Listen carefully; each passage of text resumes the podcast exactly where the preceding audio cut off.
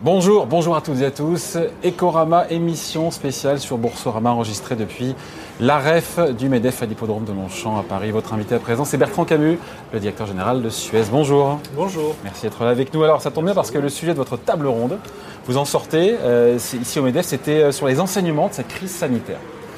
Si voilà, s'il y avait un truc à retenir, euh, moi je me suis aussi posé la question, c'est une question que j'ai posée à beaucoup de dirigeants.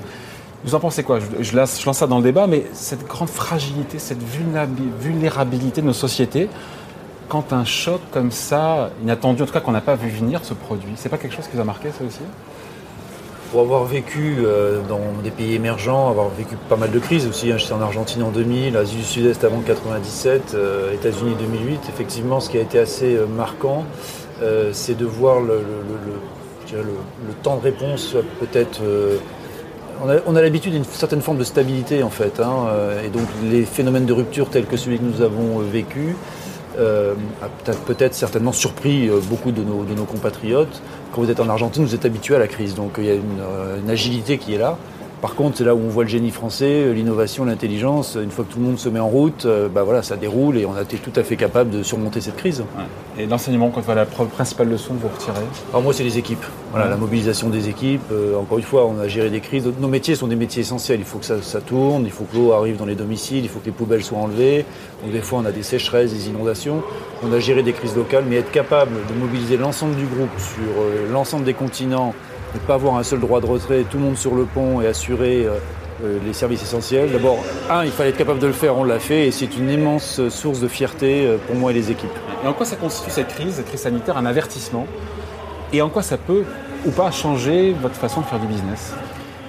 Nous avons euh, fait un plan stratégique euh, l'an dernier, hein, après ma nomination. Donc nous avons décortiqué un peu euh, les activités de Suez, celles que nous souhaitions conserver, celles que nous, souhaitions sortir, comment organiser l'entreprise, euh, tous les sujets de culture, de, management. Et en fait, ce que l'on constate, c'est que la crise valide l'ensemble des choix que nous avons faits, du diagnostic que nous, avons fait. Donc on voit plutôt cette crise comme un accélérateur de la mise en place de notre stratégie voilà, sur bah, d'abord le côté essentiel de ces services. On a signé de très beaux contrats pendant euh, cette période. Hein, par exemple, avec la capitale de l'Ouzbékistan, Tashkent, c'était un dossier qui traînait un peu.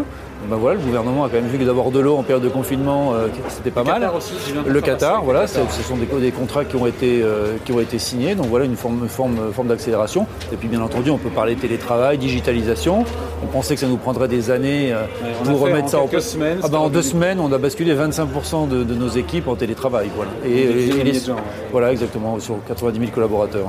Je voyais, euh, vous parliez de, de, votre business en Espagne. J'ai vu que là vous gérez l'eau, je crois que c'est à Barcelone. Vous suivez la propagation du virus, qui n'est pas en temps réel, mais dans les quartiers via l'analyse des eaux usagées.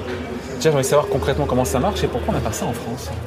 Alors, euh, les euh, usines de traitement des eaux usées, euh, telles qu'elles sont conçues aujourd'hui, n'arrêtent pas les virus. Les usines d'eau potable, oui, donc il n'y a aucun risque à boire l'eau du robinet. Hein. Il y a des barrières de traitement qui éliminent tous les virus, celui-ci, celui de la grippe et tout, tout au niveau des eaux usées, les traitements n'existent pas. Alors ça, c'est un sujet de réflexion pour l'avenir, parce que par exemple, la Suisse les met en place. On pourra peut-être revenir dessus, et, c'est pour ça qu'on peut se baigner dans le Rhin et qu'on peut pas encore se baigner dans la Seine. Et donc, vous retrouvez des traces de, virus dans les eaux usées. Et donc, les équipes ont travaillé sur des méthodes de détection pour pouvoir euh, quantifier la présence du virus. Alors, c'est un peu chercher une aiguille dans une botte de foin. Vous avez des traces d'ARN, et donc il y a tout, un protocole pour pas avoir de faux négatifs, à être capable de, de trouver. Et à partir de là, on a fait des corrélations mathématiques entre euh, la concentration en virus sur la base des échantillons que nous avions stockés et les, le pic de l'épidémie mesuré par les hospitalisations. On a vu une très forte corrélation et donc il y a un réseau sentinelle qui a été mis en place de façon à pouvoir détecter la présence de la circulation du virus au travers de ces mesures. Donc là on est en Espagne. En, en Espagne. France on n'a pas ça.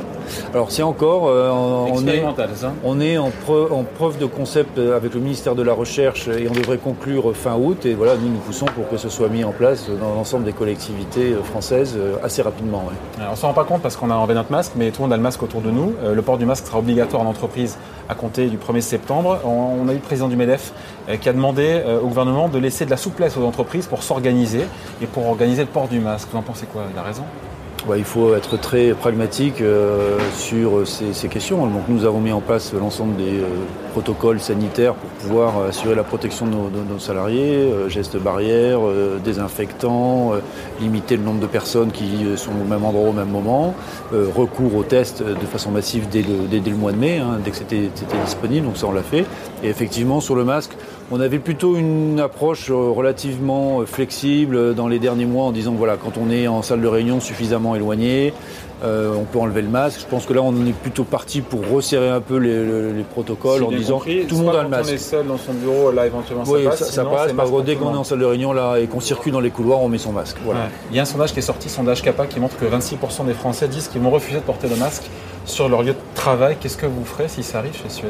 Ah bah, Chez nous, nous prendrons des mesures parce que je pense que c'est une euh, réaction un petit peu égoïste. Hein. C'est pas seulement pour soi, il faut penser aux autres, au personnel soignant. Euh, et donc je pense qu'à partir du moment où tout le monde est convaincu que ça peut être un, une barrière supplémentaire à la propagation du virus, euh, je pense qu'il faut euh, s'exécuter. En tout cas, chez nous, c'est une instruction. Avec sanctions potentielles, euh, si les salariés refusent Vous ne serez pas admis sur les sites Suez si vous ne portez pas votre masque. Voilà qu'elle mérite d'être claire. en cette rentrée, Bertrand Camus, l'activité de Suez, est-ce qu'elle est revenue à sa normale dans aux principaux métiers, voilà, les déchets collectés, la consommation d'eau. Qu'est-ce qu'on peut lire aujourd'hui Parce qu'on s'interroge sur euh, la qualité de la reprise, est-ce qu'elle plafonne ou pas?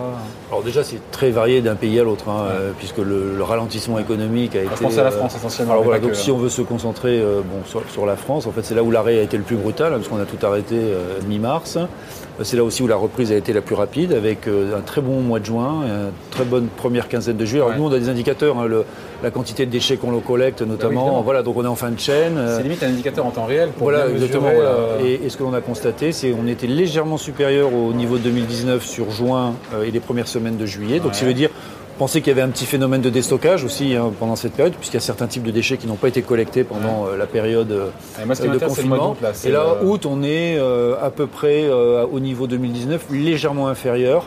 Mais bon, avec tous les mouvements de population, les vacances, c'est pas très significatif. Je pense que le, la, vraie donnée sera, septembre en fait. L'heure de hein. vérité, le juge voilà, ça, sera, ça, sera, le mois de septembre. Le mois de euh, septembre, voilà. Et puis après, bon, bah, les pays, bon, la Chine c'est reparti, on est revenu aux historiques de 2019. Alors ce qui est quand même une surprise pour la Chine, parce qu'on a toujours eu 5, 6, 7% de croissance par an, donc ça veut dire qu'on est quand même par rapport à la courbe historique euh, sur, du, sur du stagnant.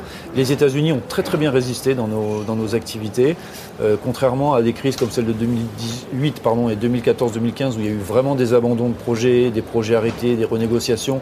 On a plutôt des clients qui nous disent euh, on ralentit et dès que ça va mieux on relance. Donc en fait on, a une légère baisse de, des prises de commandes mais on ne sent pas de ralentissement très fort. Là où aujourd'hui c'est un peu compliqué, c'est l'Amérique latine et puis l'Australie, hein, puisque c'est l'hémisphère sud et ils sont en plein, en, plein dans l'épidémie. Bon, pardon d'être un petit peu ethnocentré, mais sur la France, on, avait à votre place tout à l'heure Bruno Le Maire, ministre de l'économie, et son plan de relance de, 100 milliards d'euros dans les prochains jours. Euh, en quoi Suez peut en bénéficier directement ou indirectement, par capillarité Alors, quand on regarde un peu les, composantes du plan, hein, il y a les sujets euh, économie, euh, accompagnement social. Donc, nous, ce sont des sujets sur lesquels on a eu très peu de chômage partiel, on n'a pas eu besoin de faire appel aux prêts euh, garantis. Donc voilà, l'entreprise, mais c'est important que notre écosystème, les entreprises pour lesquelles nous travaillons, euh, pour lesquelles nous apportons des services, bah, continuent à fonctionner. Donc nous, accueillons avec beaucoup de, positivité euh, ces, mesures. Là où nous sommes un petit peu en attente, c'est ce qui va être annoncé la semaine prochaine, c'est sur les investissements, la relance.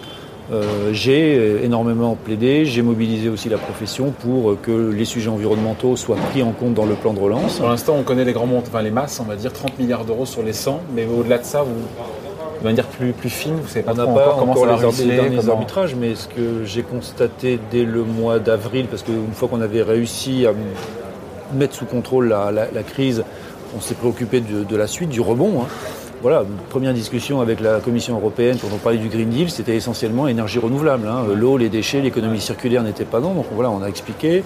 On a fait la même chose euh, en France. Voilà, tout ça est connu. On sait qu'on sous-investit dans, ces infrastructures depuis une dizaine d'années. C'est pas pour rien qu'on perd 20% euh, de l'eau dans les réseaux. Donc, et donc voilà. reçu de garantie là-dessus. Non, mais que ce soit plan de euh, relance ou pas plan de relance, de toute façon, ce qui est important, c'est que ce sujet soit identifié, soit reconnu comme prioritaire et qu'il rentre dans les trajectoires de finances publiques, que ce soit au travers du plan de relance relance, des investissements des collectivités. le plan de relance, 100 milliards d'euros, c'est pas tous les ans qu'on a un plan aussi massif. Je crois que c'est trois ou quatre fois le plan de relance de la crise financière de 2008. Oui, tout à fait. Donc, encore une fois, nous, nous espérons euh, effectivement qu'on a, on a chiffré les. Voilà, il faudra investir 26 milliards de plus sur les 5 ans qui viennent euh, pour pouvoir euh, atteindre les objectifs euh, en termes d'eau et en termes d'économie circulaire. Tout ça a été Et présenté. le compte peut y être, on, verra. Encore une fois, c'est trop tôt pour, euh, pour, pour commenter. Je vais bien revenir la semaine prochaine une fois que le plan est, est dévoilé. Ce qu'on sait du plan, en revanche, sur Bertrand Camus, ce sont les impôts de production qui vont baisser 10 milliards d'euros en 2021, 10 milliards de plus en, en 2022.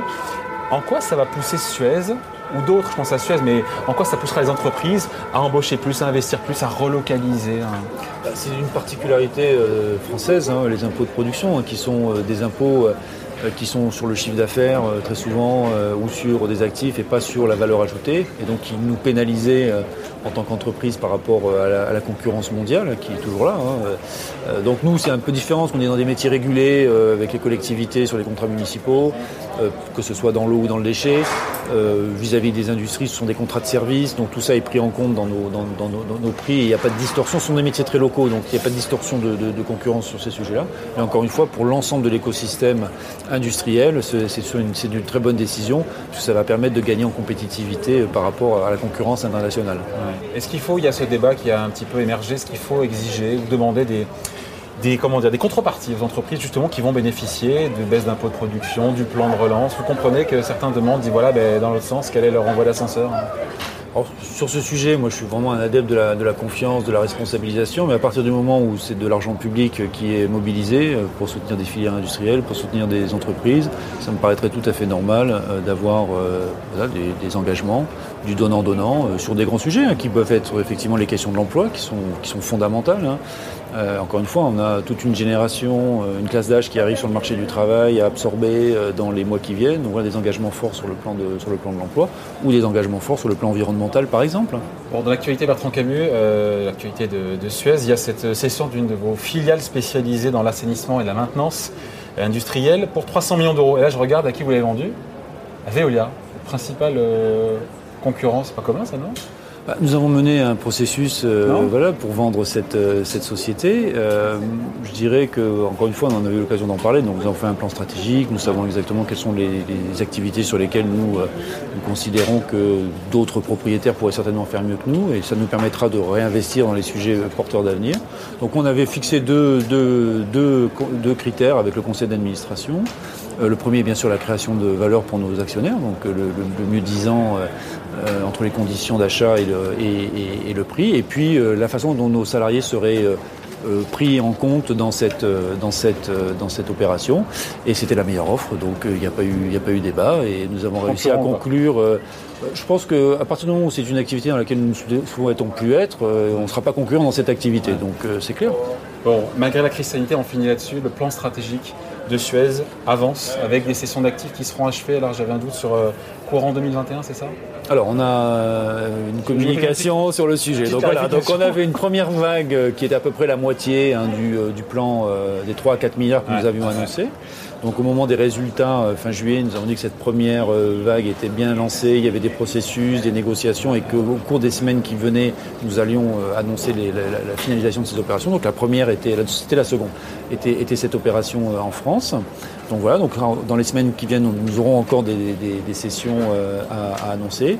Et puis nous avons rediscuté avec le conseil d'administration et nous lançons une deuxième vague de, de, de sessions euh, sur d'autres objets euh, cette année, enfin sur la deuxième partie d'année, qui se matérialiseront en 2021. Ce qui fait qu'en gros, nos- nos- nos- notre plan aura été exécuté à horizon 2021, voilà, mi- mi-2021, ce qui était à peu près ce que nous avions dit euh, en octobre. hein. C'était prévu en tout cas. voilà. Merci, merci d'avoir été avec nous, hein, Bertrand Camus, donc le directeur général de Suez, invité de l'émission Ecorama sur Boursorama depuis la rêve du MEDEF à Paris, à l'hippodrome de Longchamp. Merci à vous. Merci à vous. Au revoir.